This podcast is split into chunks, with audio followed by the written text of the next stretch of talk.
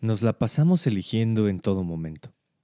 Desde que despertamos hasta que nos vamos a dormir, estamos decidiendo qué comer, qué decir, a dónde ir, con quién convivir, qué ropa usar, qué música escuchar, qué redes sociales revisar y por cuánto tiempo. Cada decisión que tomamos, por más compleja que parezca, puede reducirse a un sí y a un no.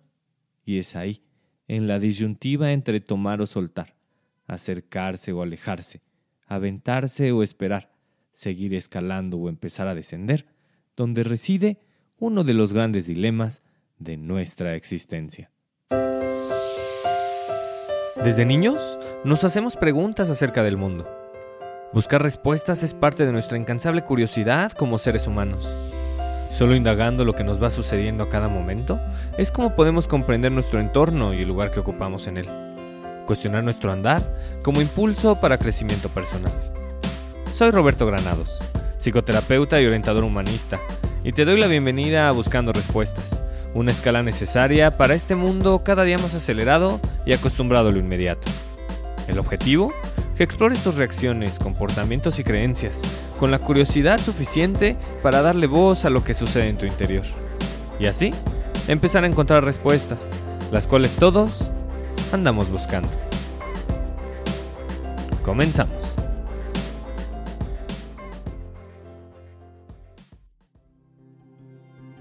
Una vez más nos ponemos en contacto, y es un gusto hacerlo para abordar un tema vital en nuestras vidas tomar decisiones.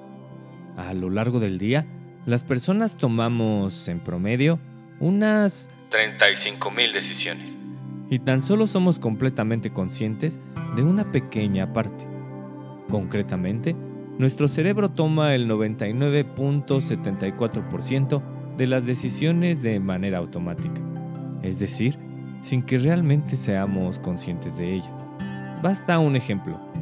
Respirar. El ritmo de inhalación y exhalación está en constante movimiento, a veces corto, luego profundo, en ocasiones intenso y muchas otras casi imperceptible. Te puedo asegurar que la mayor parte del día no es algo que vayas decidiendo con atención plena. Nuestra mente va a mil por hora y entre los miles de pensamientos que tenemos, también vamos decidiendo. De entre la innumerable cantidad de decisiones que vamos tomando, hay muchas que, nos demos cuenta o no, le van dando sentido a nuestra vida. Son esas, las decisiones que van dándole un matiz a nuestra existencia, las que hoy aquí exploraremos. Buscamos respuestas, crecemos juntos.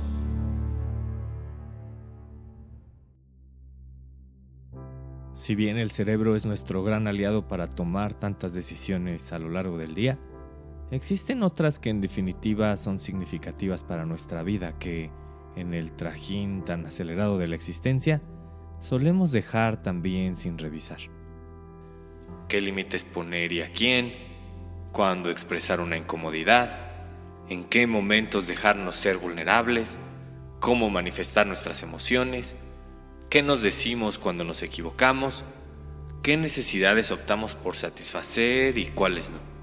Las razones para no revisar nuestras reacciones o repetirlas sin realmente ponernos atención son muchas.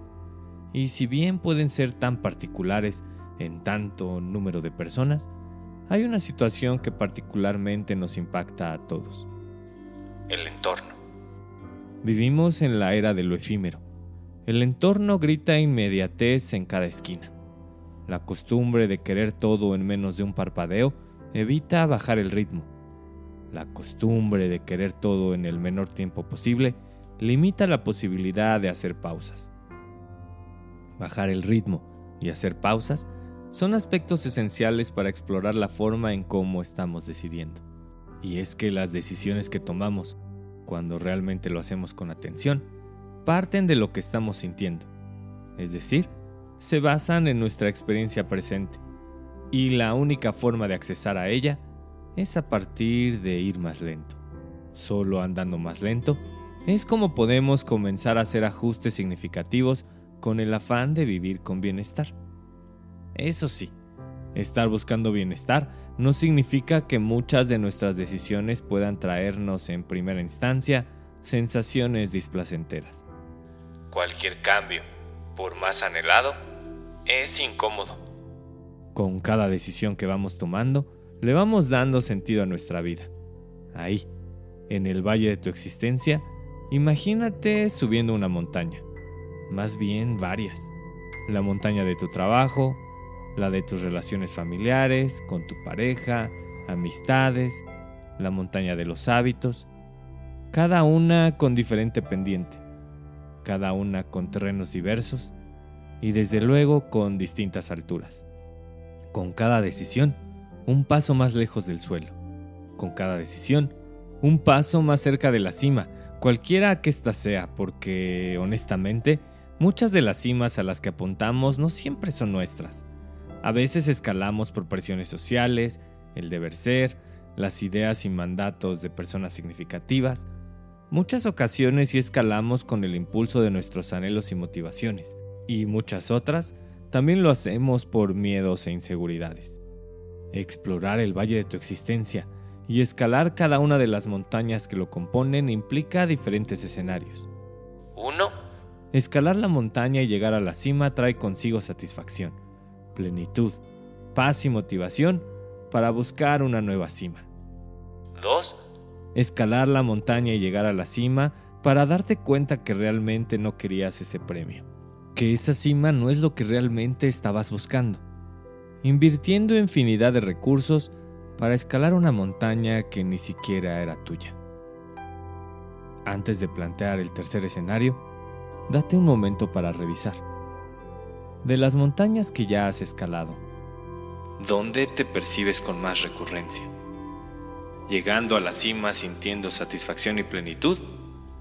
¿O llegando a la cima dándote cuenta que aquello que alcanzaste no es realmente algo anhelado por ti? En las montañas ya escaladas es difícil modificar algo, pues la escalada ya terminó. Sin embargo, es de gran valor explorar cómo te has sentido no solo para asimilar la experiencia vivida, sino para darte el espacio de revisarte.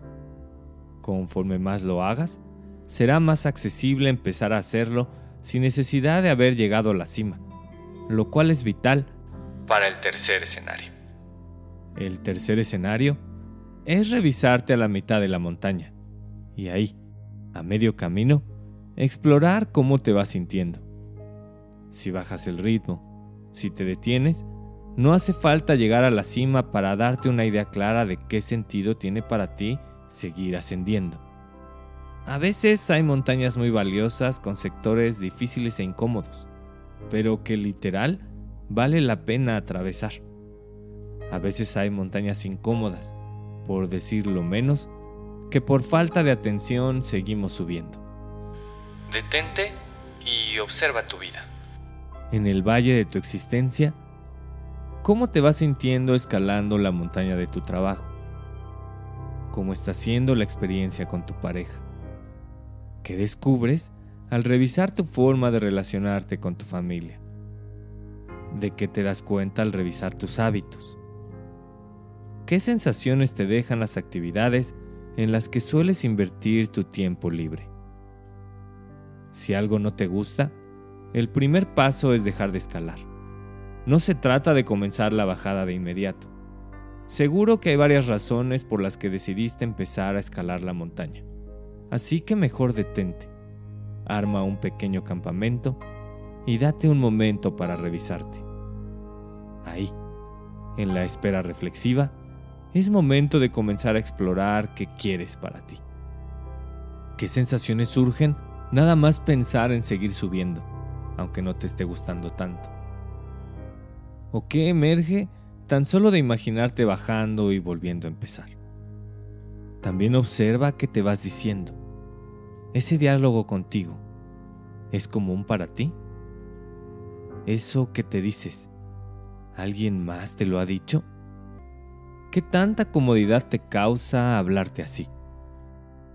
Reitero, para tomar decisiones hace falta bajar el ritmo y para elegir si seguir o no escalando las montañas de tu vida, es preciso explorar lo que piensas y lo que sientes. Por ejemplo, Andrea Agassi, uno de los mejores tenistas en la historia, quien comparte en su autobiografía que pese a su gran talento por el deporte blanco, nunca se sintió cómodo jugando tenis. ¿Qué lo hizo seguir? En primera instancia la inercia, pero luego de revisar con detenimiento su vida, descubrió que el deporte fue un apoyo clave para alejarse de las adicciones y de los maltratos de su papá, quien paradójicamente fue quien lo obligó durante toda su niñez a practicar el deporte que le daría sentido a su vida. Eso, el sentido de vida es algo tan grande que a veces entenderlo cuesta trabajo. En ocasiones, como le pasó a Agassi, hace falta llegar a la cima de la montaña para poderlo explorar, pero en muchos otros momentos no hace falta llegar tan alto para ver cómo te vas sintiendo. No es necesario que escribas tu autobiografía para irte revisando. Pon el radar en tus reacciones cotidianas.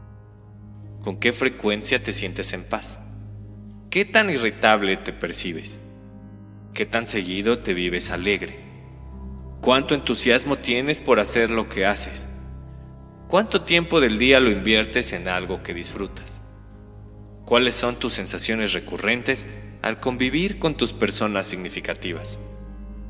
En estas respuestas está la clave para ir eligiendo qué montaña seguir escalando, en cuáles detenerte o de plano de cuál bajarte. Si ya sabemos que nuestro cerebro toma el 99.74% de las decisiones de manera automática, procura que el punto 26% que sí tienes a tu alcance incluya mucho de aquello que va dando sentido a tu día a día.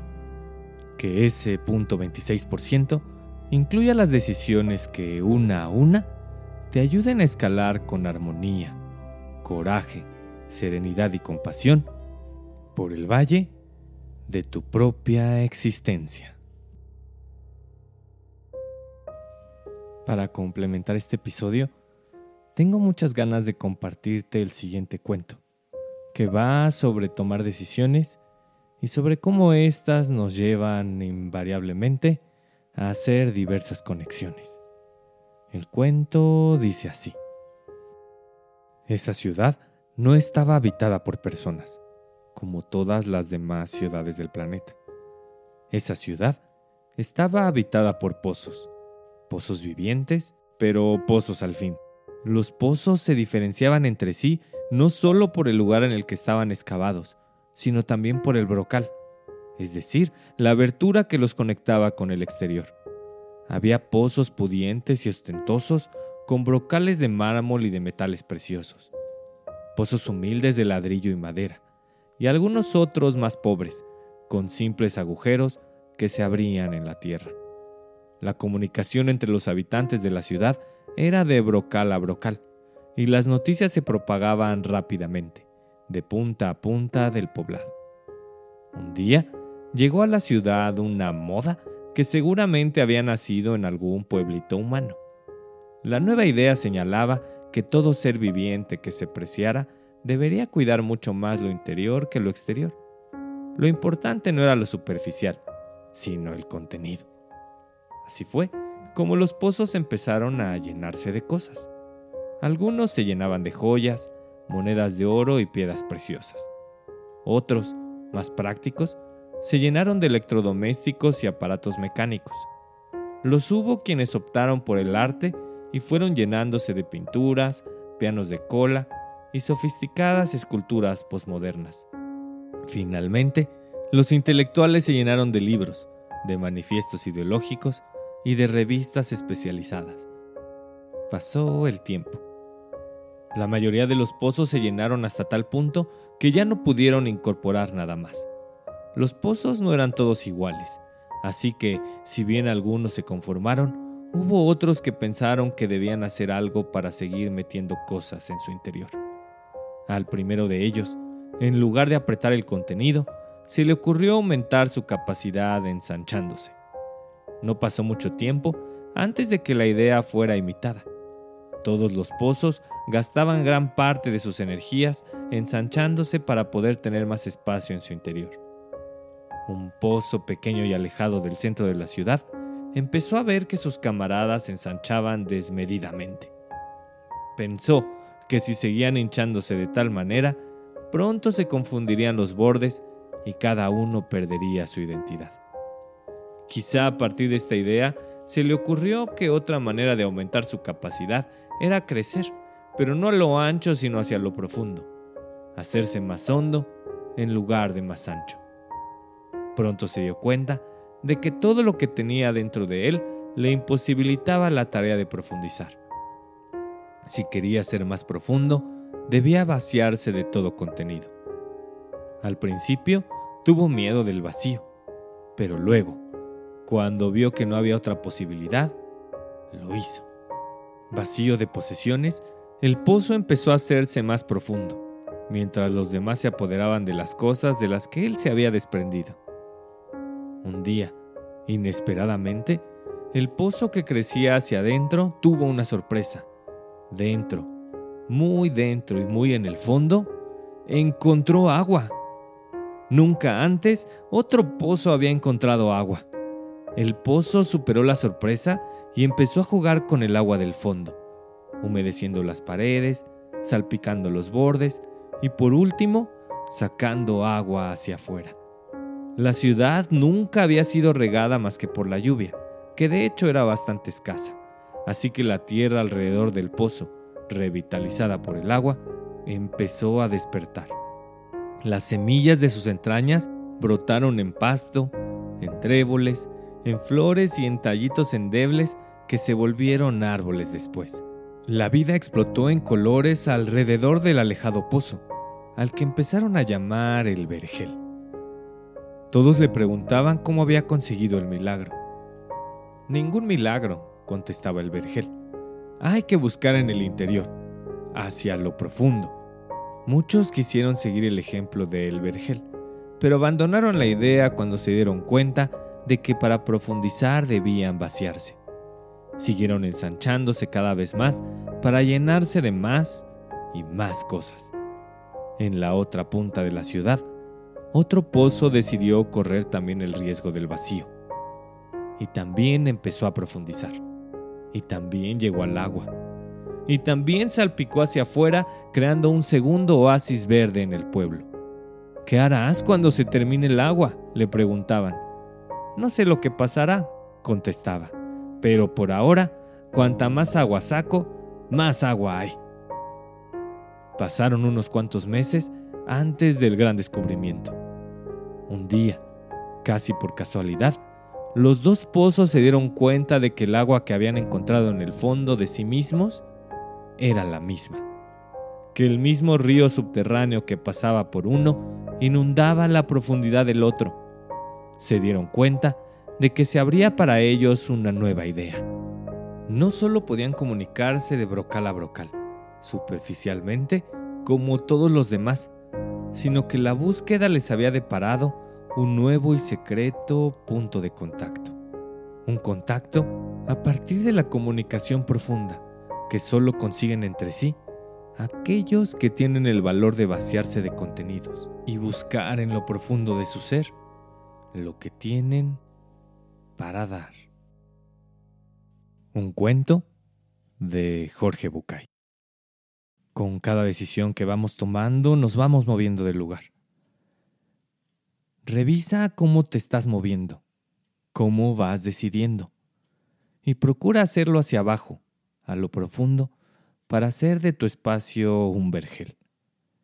Un buen lugar para empezar a ver cómo decides es con las decisiones chiquitas, que tomamos día con día.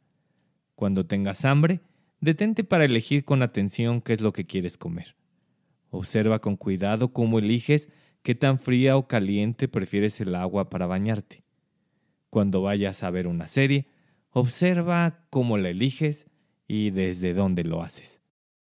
Cada una de esas pequeñas decisiones te acercarán un poco más al hábito de explorar otras decisiones de mayor significado. Y mientras escales por el valle de tu existencia, date cuenta de quienes te rodean. Esas personas que van contigo en el camino son el apoyo a partir del cual podrás impulsarte para seguir adelante para armar el campamento y pasar la noche descansando o reflexionando, o para iniciar el descenso y volver a empezar.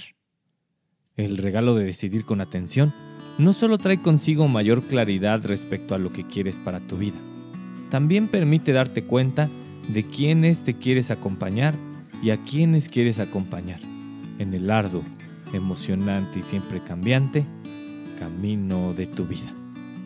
Gracias por llegar hasta acá. Una vez más te pido compartas este podcast y me ayudes para que este llegue a más personas y sigamos haciendo del camino del desarrollo uno cada vez más concurrido. Eh, sin más, hoy me despido, no sin antes recordarte que para seguir creciendo es preciso abrir la puerta de tu corazón, explorar lo que ahí reside y darle voz a lo que sucede en tu interior. Es ahí, justo ahí, donde están las respuestas. Hasta la próxima.